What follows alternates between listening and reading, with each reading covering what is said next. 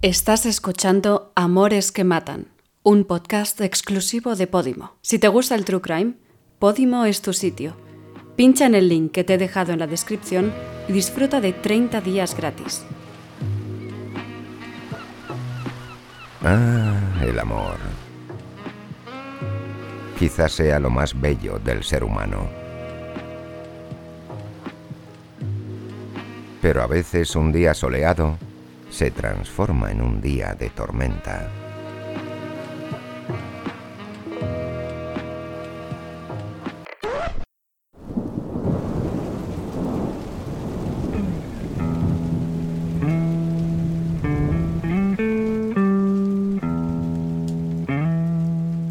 En este podcast vamos a hablar de amor.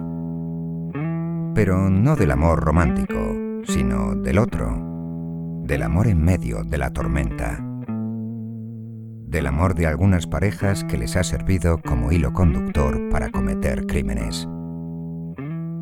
Bienvenidos a Amores que Matan.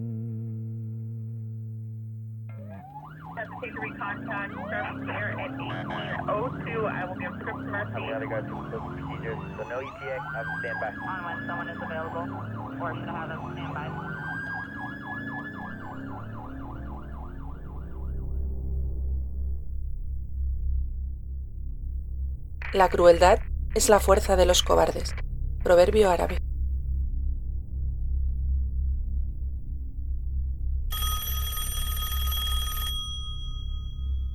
La oficina del sheriff del condado de DeKalb, en Fort Payne, Alabama, recibió una llamada telefónica la noche del 29 de septiembre de 1982. Una voz de mujer sin distorsionar preguntó, ¿Están buscando a Lisa Ann Millican, fugada del centro Harbst? Para después informar con todo detalle que el cadáver de Lisa, de 13 años de edad, se encontraba en Little River Canyon de Fort Payne, un enorme barranco del estado de Alabama. Esa misma noche varios agentes de la ley se desplazaron al lugar indicado, en plena naturaleza agreste, y con la ayuda de linternas localizaron el cadáver. El cuerpo de Lisa Millican yacía sobre un árbol caído. Le habían disparado en la cabeza. Entre gran cantidad de basura, pues los lugareños a veces usaban el barranco para deshacerse de desperdicios, encontraron cerca del cuerpo varias jeringuillas, que pensaron inicialmente que eran parte de la basura arrojada, y colgados de la rama de un árbol, unos pantalones vaqueros de mujer manchados de sangre. Los agentes entregaron tanto las jeringuillas como los vaqueros al Departamento de Ciencias Forenses de Alabama, en Huntsville, con la esperanza de que pudieran estar relacionados con el caso y obtuvieran así alguna pista.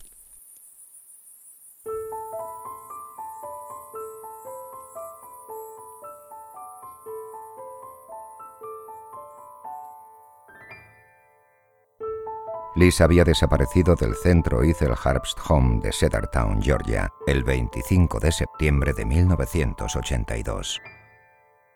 Ethel Harbst era un centro de acogida para niñas y adolescentes problemáticas donde estaba ingresada Lisa.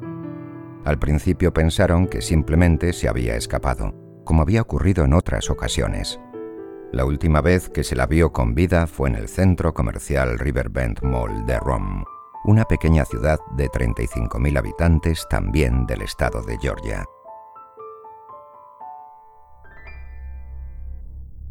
Lisa fue secuestrada por una pareja el mismo día de su desaparición, en ese centro comercial. La llevaron a un motel de Scottsboro, Alabama, donde sufrió abuso sexual por parte de ambos cónyuges. El 28 de septiembre, después de tenerla retenida durante tres días, la llevaron a Little River Canyon, Alabama, y la mataron de un disparo en la cabeza. Hoy vamos a hablar de Alvin y Judith Neely.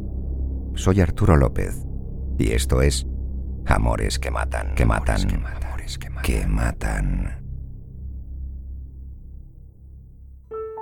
El caso fue investigado por las autoridades de la ciudad de Rome, dado que Lisa había desaparecido allí.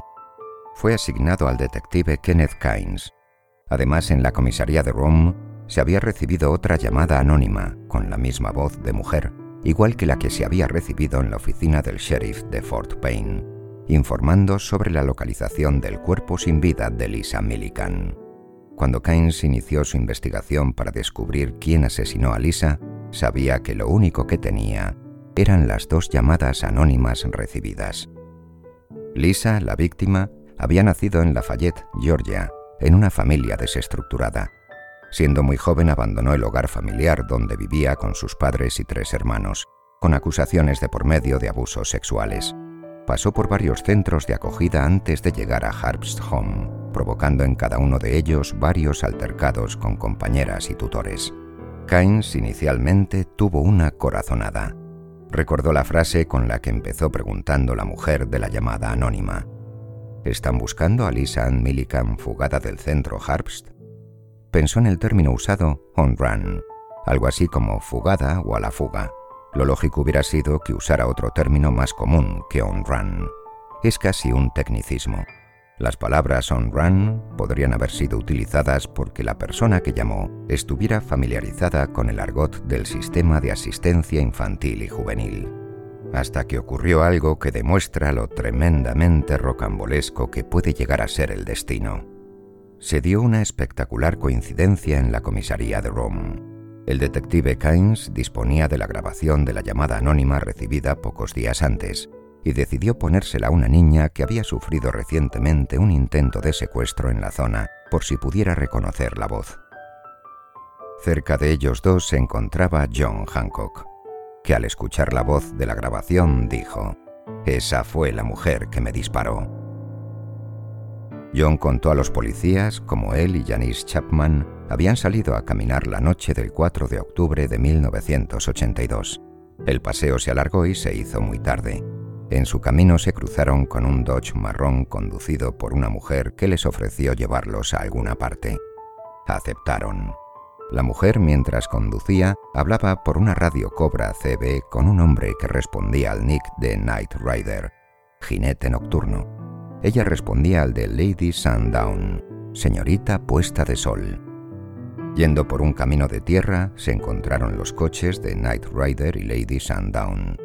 En el coche del hombre viajaban también dos niños pequeños. Los coches pararon y la conductora del Dodge marrón, empuñando un arma, obligó a Janice Chapman a que subiera al coche del jinete nocturno. Después de ello, ambos coches reanudaron la marcha hasta que llegaron a una zona apartada.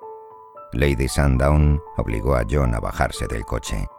Cuando estaba de pie fuera del automóvil, Lady Sundown le disparó por la espalda y lo dejó allí abandonado. John se quedó quieto unos minutos haciéndose el muerto, hasta que ambos coches desaparecieron en la oscuridad.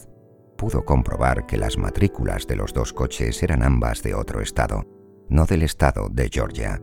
Se habían llevado a Janice, y desde entonces no la había vuelto a ver. Paralelamente, el detective Keynes se enteró de que Linda Ader y Ken Dooley, dos empleados del Centro de Desarrollo Juvenil de Rome, YDC por sus siglas en inglés, habían sido objeto de disparos en casa de Dooley y de un cóctel Molotov en casa de Adair, las noches del 11 y 12 de septiembre respectivamente. Nadie resultó herido, pero se recibió en la comisaría de Rome también una llamada anónima de una mujer reivindicando ser la autora de los disparos y del lanzamiento del cóctel Molotov y afirmando ambos morirán antes de que termine la noche. Pocos minutos después se recibió otra llamada de la misma persona en la oficina del sheriff, añadiendo la siguiente frase. Ambos van a morir por el abuso que recibí. Estaba claro que había una conexión con el caso Millikan. El centro YDC era un hogar de acogida y ayuda para niños y adolescentes. La mujer en las primeras llamadas usó el término on run para referirse a Lisa Millikan y en las segundas llamadas dijo, van a morir por el abuso que recibí. Estaba claro que la mujer de las llamadas anónimas había sido residente del YDC. Entonces solicitó una lista de niñas que habían estado ingresadas en el centro, pero que venían de otros estados, recordando el dato de las matrículas de los coches que había facilitado John Hancock. Recibió un listado de 25 nombres. Después de investigar cada uno de ellos, fue descartando uno a uno hasta que tan solo quedó el nombre de Judith Ann Neely. consiguió una foto de Judith y John Hancock dio un reconocimiento positivo. Ella era Lady Sundown. En ese momento comenzó la búsqueda y captura de la asesina y su cómplice. Si te está gustando este podcast, recuerda que hay más opciones de True Crime en Podimo. Pincha en el link que te he dejado en la descripción y disfruta de 30 días gratis para descubrir cientos de podcasts como este. Judith Neely fue arrestada el 9 de octubre de 1982 y su marido Alvin, el jinete nocturno, unos días después. Alvin Howard Neely nació en Georgia en 1953 Conoció a Judith cuando él tenía 26 años y ella tan solo 15. Judith nació en Murfreesboro, Tennessee, en 1964.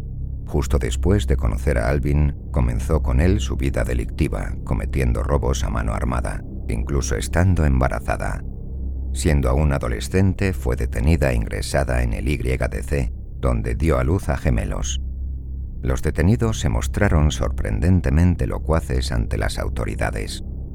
Alvin declinó a su derecho a permanecer en silencio y desde el principio acusó a su pareja de ser la responsable criminal y la pervertida sexual que lideró el secuestro y asesinato tanto de Lisa como de Janice, siendo ella responsable de ambas muertes.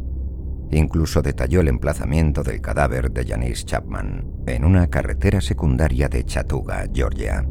Judith, por su parte, manteniendo una pavorosa actitud de calma, confesó ser la responsable del lanzamiento del cóctel Molotov y los disparos a los trabajadores del centro YDC. Incluso los acusó de haberla agredido sexualmente mientras ella era residente en el centro, lo que posteriormente se demostró que era falso. También confesó que fue ella quien se fijó en el centro comercial Riverbend de Rome en su futura víctima, Lisa Millican, inicialmente por tener un parecido con una estrella de la televisión.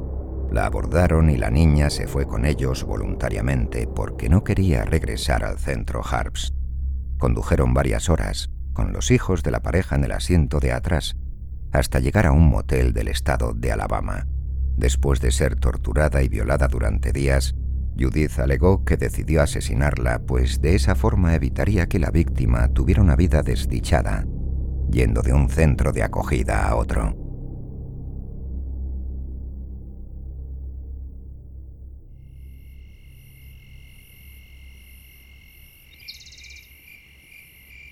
La asesina confesa llevó a la niña una noche a Rocky Glade, un paraje aislado al lado del Little River Canyon. Lisa estaba aturdida. La sentó en el suelo con la espalda apoyada en un árbol y le dijo que le iba a inyectar un medicamento para que se durmiera y ella se pudiera marchar. En realidad, le inyectó en el cuello y en los brazos drano, un desatascador de tuberías, pues había oído que era una forma de asesinar que no dejaba rastros. Judith esperó media hora, pero Lisa no fallecía. Al ver que el sistema no funcionaba, la levantó y la acercó al borde del barranco mientras Lisa suplicaba que la dejara volver al centro de acogida Harbst. Entonces Judith le disparó.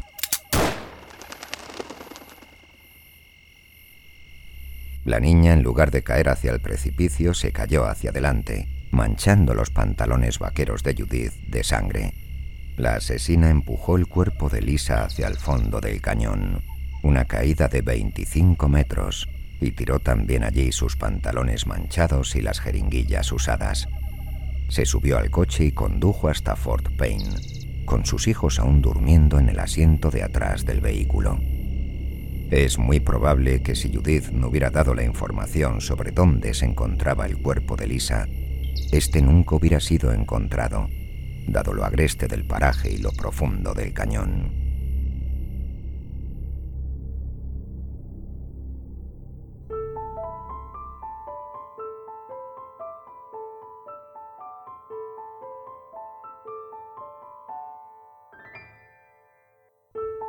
El juicio comenzó el 7 de marzo de 1983.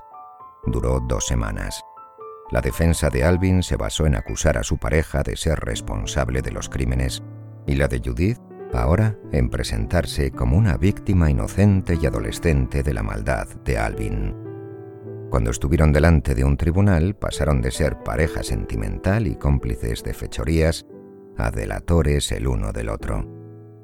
En su declaración inicial al jurado al comienzo del juicio, el abogado defensor argumentó que Judith Neely había matado a Lisa bajo la dirección y bajo el control de Alvin Neely, pero que nunca tuvo la intención de matar a nadie, que Alvin había sometido a Judith a un permanente abuso mental, emocional, físico y sexual, tan violento y grave que ella habría hecho cualquier cosa por evitar empeorarlo. A petición de su defensa, la asesina fue sometida a un examen psiquiátrico y este dictaminó que la acusada estaba en condiciones de ser juzgada, con una inteligencia superior y sin tendencias suicidas. La sentencia a este respecto incluye el siguiente párrafo. Las pruebas citadas, junto con el testimonio de la acusación, convencen al tribunal de que la acusada estaba efectiva y sustancialmente influenciada por su marido. Pero el tribunal concluye que la influencia del marido no constituía una coacción extrema o una dominación sustancial. La acusada tuvo numerosas ocasiones para romper con su marido, alejarse de él y pedir ayuda, si hubiera tenido la necesidad de ello.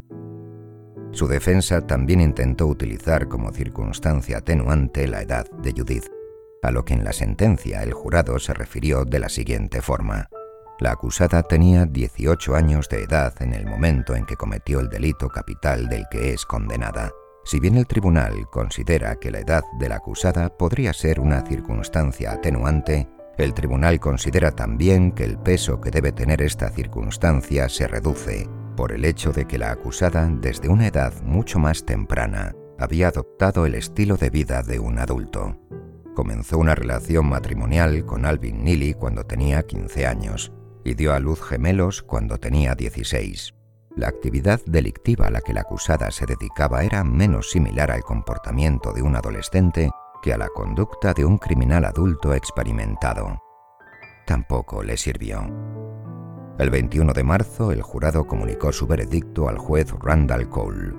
Judith Ann Neely fue declarada culpable de asesinato y secuestro de Lisa Ann Millican por una votación de 10 a 2.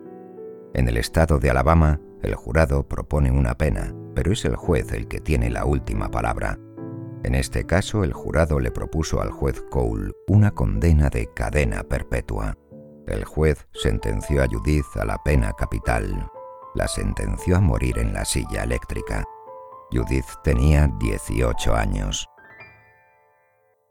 Judith se declaró culpable del secuestro de Janice Chapman ofreciendo la posibilidad de negociar su condena si testificaba también contra Alvin. Alvin, por su parte, temeroso de la declaración de Judith, se declaró culpable de agresión y asesinato de Janice Chapman. El crimen fue cometido en Georgia. Alvin fue condenado a dos cadenas perpetuas. Alvin Howard Neely ingresó en la prisión estatal de Bostic en 1983 para cumplir su condena. Falleció allí por causas naturales en octubre de 2005. Pasó en prisión sus últimos 23 años de vida. Judith Ann Neely se convirtió en la mujer más joven condenada a muerte en la historia de Estados Unidos.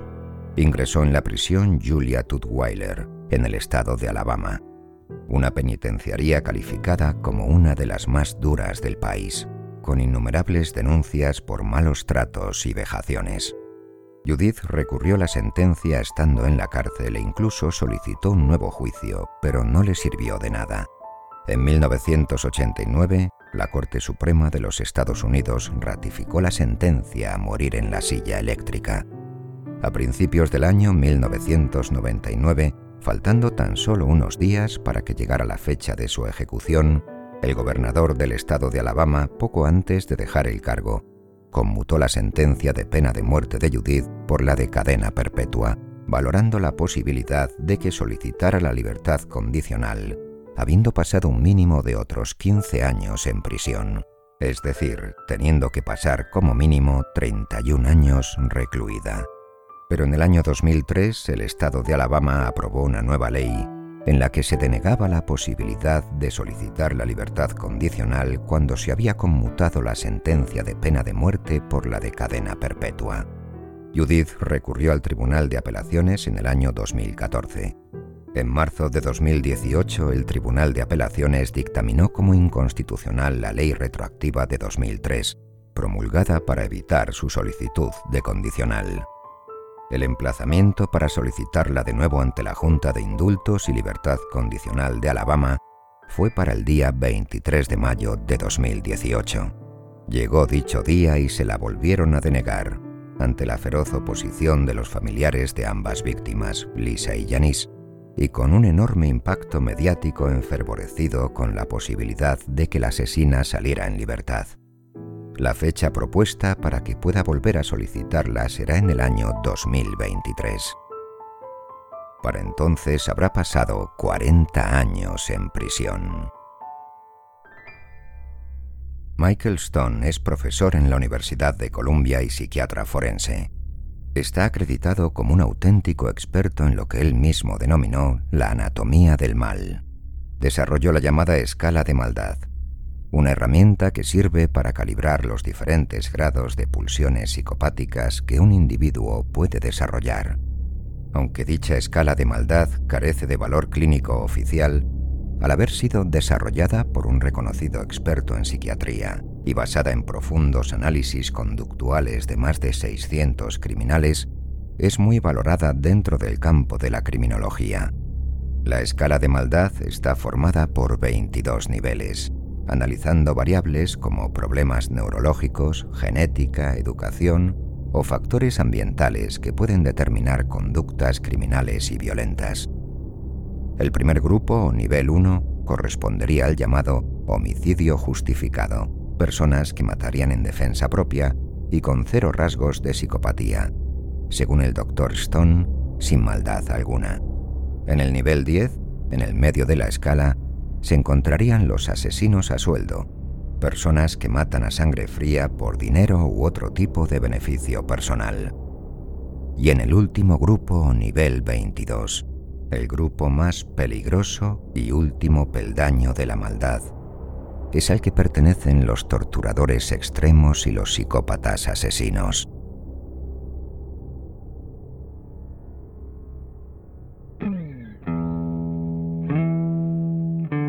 Michael Stone, después de analizar la conducta de Judith Ann Neely, concluyó que la asesina pertenece al nivel 22.